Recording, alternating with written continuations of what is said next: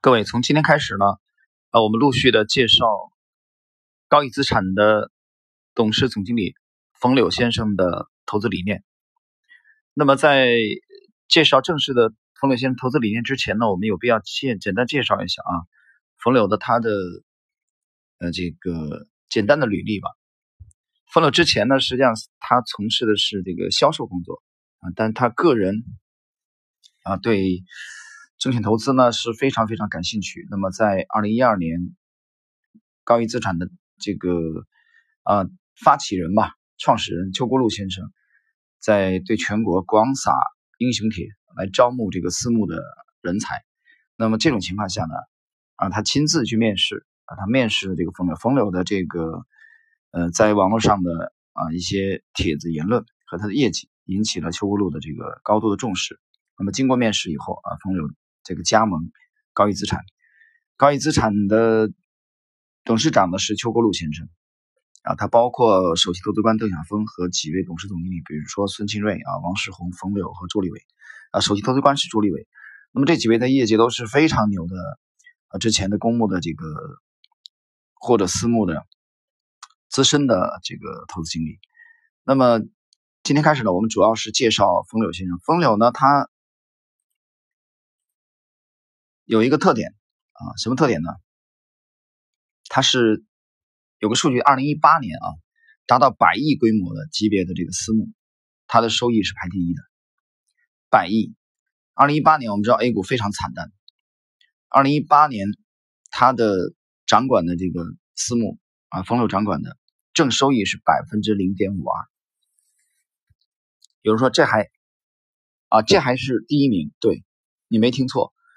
全年的正收益百分之零点五二，为什么？因为全市场平均下跌了百分之二十，没有一个板块上涨。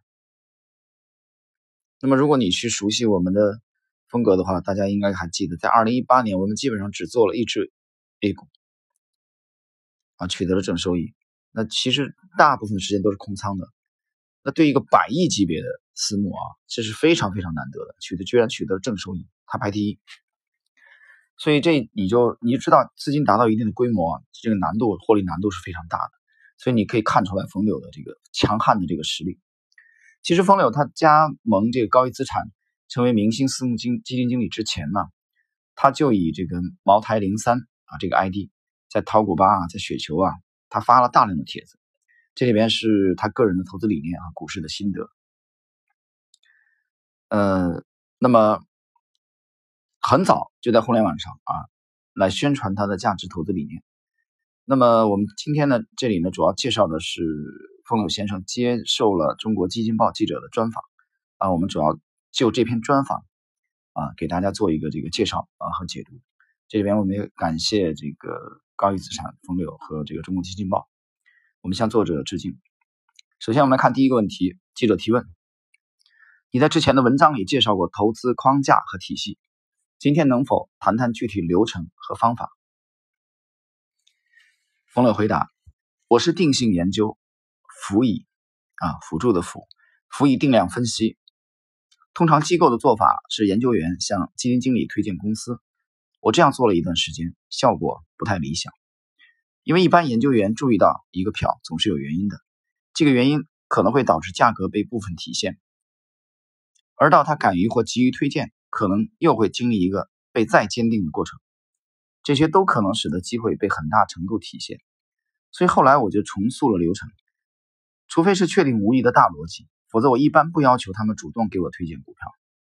啊，他指的他们是研究员，而是采取流水线作业的方式，先是定量，用数据初步筛出一个可能的机会名单，再由研究员在其中按相应的要求挑选，之后由我确认。哪些符合框架，值得进一步讨论？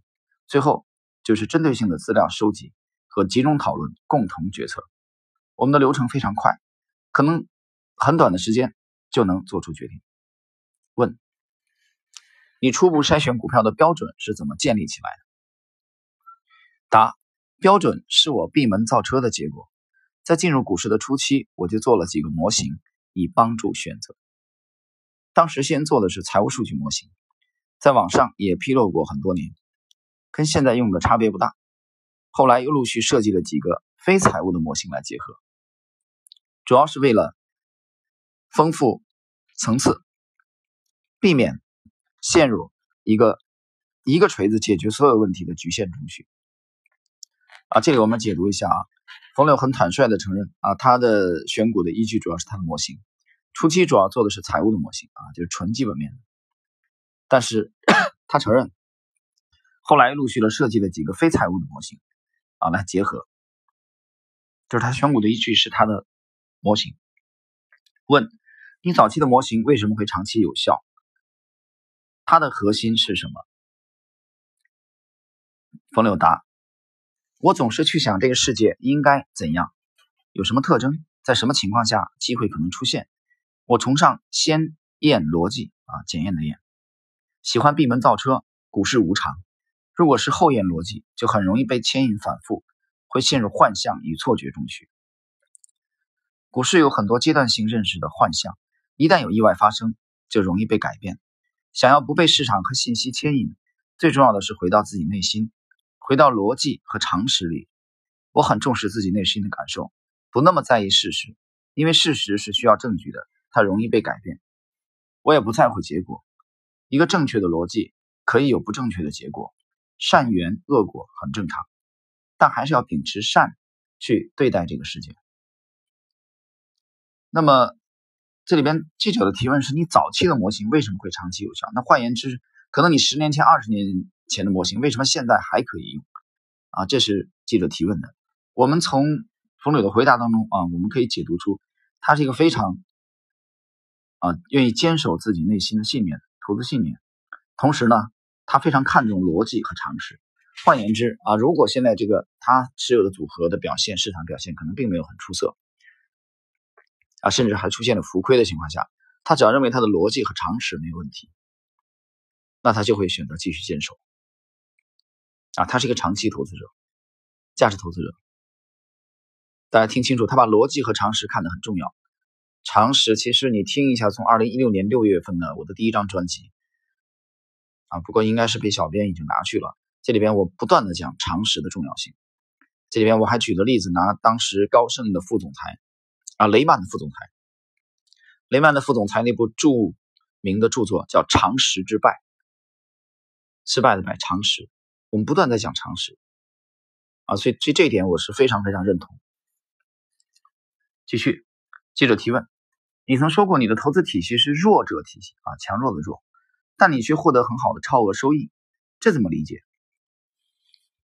冯柳达，从逻辑上来说，我这个体系不应有超额收益，因为我强调的是防御而不是进取，所以从长期来看，我也许不会有特别大的不可逆损失，但不一定有持续的超额收益。我总是假定自己一定会犯错，假定自己无法把握最好的那一类机遇，所以我放弃了做优等生，只想保全自己活下来而已。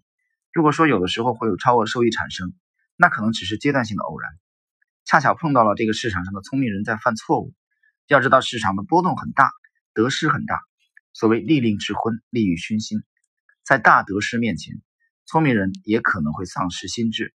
就像生活中有一些很肤浅的骗局能够成功，被欺骗者事后往往会自责、自责悔恨，想不明白当时怎么会如此愚蠢。因为有东西牵引住了他，令其迷失了心性，所以我会找风险点，找大得失的所在，找能够把聪明人吓傻的时候。啊，我举个例子，比如说我们现在啊，在二零二零年的三月啊的今天，现在三月九号的今天，外围股市暴跌啊，A 股也是跟随的暴跌，那么恒生指数包括啊日经二五指数全是暴跌，这种情况下。我个人的理解，实际上这已经出现了聪明人被吓傻的时刻。好，我们看继续看风柳的回答。我不要求自己很高明，因为要做高明的判断太难了。我只是尽量让自己不被得失牵引，做个旁局外的旁观者。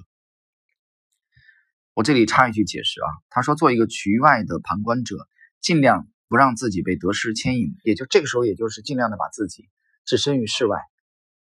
你说这不扯吗？你管理的这个百亿的。私募做不好的话，会影响你的业绩，怎么可能啊置身事外呢？我觉得它是一种想象，他这样做的目的，其实就是像哈利芒哥讲的，尽量的保持他的观点客观，啊，尽量把自己从这件事啊管理这个资金的贪婪和恐惧当中，内心的波动当中啊摘出来，他是这个意思。继续，一个公司再好，如果没有风险点、担忧点，我都很少去介入。我希望去承担风险和不确定性。我没有能力挣智力跟水平的钱。但我愿意承担风险。聪明人太多，愿意承担风险的人不多。当然，承担风险的前提是风险被充分暴露与定价。我愿意去承担现实风险，但会回避理论风险。当风险已成为现实，大家都在担忧的时候，我会去积极承担它。理论风险是在逻辑上、理论上有这种可能性，但大家认为它暂时不会发生。记者提问：什么时候聪明人会做傻事？答。大得失、大事件吸引、控制了人注意力的时候，我从这个冯柳啊解释一下。我从冯柳讲的这个大得失啊，呃，我能听出来他其实对佛教应该蛮有研究。说老实话，在之前冯柳的帖子我没怎么看过，确切的说是在大概一周以前我才开始看他的这个这个东西啊。早就听说了冯柳，但是没有仔细去研究过他。那么我看到他讲的大德是这些东西。啊，包括秉持善善念这些，我认为他对佛教是有研究的。他这个回答很简练，大德是大事件，吸引控制了人注意的时候，我还是那么讲，就当下的这个 W H 的这个事件在全球的蔓延，啊，意大利，这个伊朗，呃，包括欧洲国家啊，包括美国的影响，对全球资本市场的影响，包括原油的暴跌，这些都给 A 股啊施加了很大的这种压力。啊，这恐惧，这就实际上也属于大得失、大事件，吸引了这个人们注意力的时候，这是一个特殊的时刻。所以这个时候，我觉得啊，把这个冯柳先生的投资理念呢介绍给各位，可以说是正当其时。我们来看看这个顶尖的高手啊，他是如何看待投资的。继续下一个问题：聪明人做傻事，意味着市场在犯错误？冯柳回答：我认为市场永远是对的，当他错的时候，那就不是市场。什么是市场？我跟你两个人的交易是市场吗？不是，真正的市场是多元的，很多参与主题在里面交换，这才是市场。当市场被一个观点所主宰，大部分人都从一个角度考虑问题的时候，市场就丧失了其多样性，那就不是真正的市场。当市场是多元构成的时候，它是不可测的，而当其主要矛盾减少到足以被认知的时候，它就变得容易判断和确定。这个时候。它就不是一个稳定状态了，所以我会在它很容易判断的状态下去思考逆向的可能性，因为这往往是不可持续的。我解释一下最后一句啊，他会在容易判断的状态下去思考逆向啊的可能性，因为这往往是不可持续的。啊，我的理解是这个逆向啊很容易判断情况下，这个逆向是不可持续的。下个问题，你怎么判断？市场已经不是市场，怎么判断风险被充分定价？啊，这记者也是非常老道啊，紧追不舍。看风流的回答，我喜欢去找共识。什么叫共识？一只股票为什么会波动？研究半天才找到的理由是争议性的，而非共识性的。你在软件上和论坛上扫一眼，五分钟就知道理由的才是共识。所以越不花时间的研究越高效。我很少做深度研究。因为你要花这么多功夫才能理解的东西，一定不是共识。结果你可能付出很多，还没有收获。当然，找到共识也不见得值得参与。共识有可能是对的，也有可能是错的。我们还需要找到常识，常识是不需要论证的。我会在共识跟常识不一致的时候做逆向，共识跟常识一致的时候做顺向。找到共识，依靠常识，在可被改变的共识上做逆向。在不可改变的共识上做顺向。另外，有的风险单独看可能很难被论证，但从啊大数据的角度却可以被化解。就像夫妻吵架，吵得天翻地覆，所有人都忧心忡忡啊，觉得不可能过下去。但大部分情况下，吵完了就能好，这是一个常识。我不会去纠结他们这次会不会离婚，我看重的是一个整体，不纠结于单次的对错。呃。记者提问：“你一般看什么论坛？”冯柳回答：“就看普通论坛，门槛越低越好，门槛越低，证明这个故事传播越广，这叫简单呈现。大家注意啊，冯柳的投资理念理念当中啊，其实有很多是他个人的独创啊，其实个性十足啊。我说为什么说我当时我注意到他的呃这个文字性的资料以后啊，他的体系以后，我就非常的有兴趣，我说应该介绍给各位。我们继续看提问，你强调要在市场共识变得确定的时候投资，能举几个案例吗？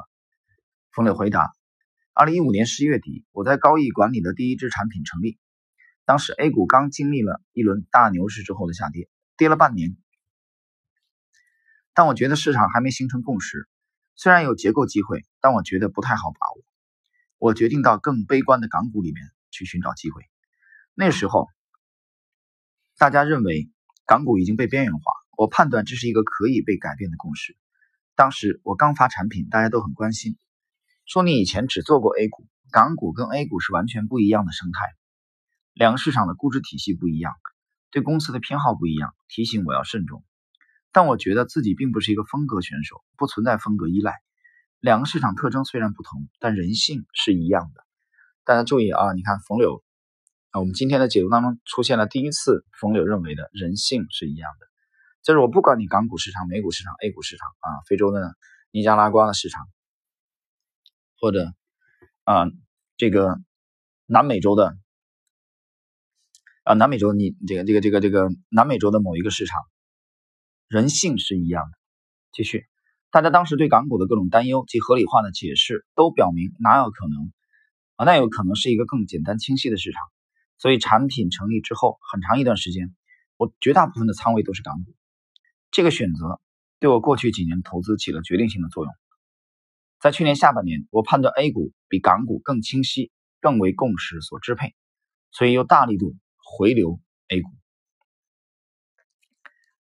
好，我们继续啊，来看今天的最后的一个问题。记者提问，请再举几个近期的案例。冯柳回答：一个是空调制造业的公司，它参股的那块业务做得很好，属于有很强锐度啊，尖锐的锐的优质供给，但自身的其他业务只能排到前三名之后。前者我判断是一个好共识，后者则是一个可被阶段性改变的坏共识。那么在股价足够低的时候，坏共识在估值中得以体现，我便左侧买入，等待好共识的展现。之后由于政策及经营的变化，有可能导致坏共识变成一个边际改善的共识，我就在右侧加仓。还有一个是生产强管控药品的医药公司，也是一个有着长期成长逻辑的好资产，加上一大堆不那么清晰的坏资产。当股价跌到仅凭好资产就可以有数倍空间的时候，我觉得公司应该会有反省和触动，使得坏共识改变。再说一个2016年的非 A 股案例，当时一个方便面生产商的一季度报表数据很差，同时各方反馈中，啊，中报会更确定性的加速下滑，这就形成了一个更清晰的落败及衰退共识。但我们研究了韩国、日本、台湾等其他国家和地区，发现还没有方便面食品。老大被取代的先例，而且也都没有出现经济波动和人口结构导致该行业增速有大幅下滑的历史。于是我判断，之前的市场共识与常识相悖，就在大家对企业中期经营确定性下滑的判断中逆势买入，以长期常识对抗中期共识。结果戏剧性的是，数据如大家所料大幅度下滑后，股价却短时间上涨了百分之五十，之后一年更是上涨了近三倍之多。当然，共识只是我们研究企业的抓手，而不是与之较真的操作点。关键是判断共识能否被改变，在不可能被改变的地方，只能做顺向；在可被改变的地方，才可以做逆向。像我还有一个很失败的投资，当时是以八倍的 PE 买入了一个双位数增长的细分行业的全球龙头，也是非 A 股的公司，认为随着数据的持续向好，市场会改变其。该产业被绕开的共识，从而实现双击。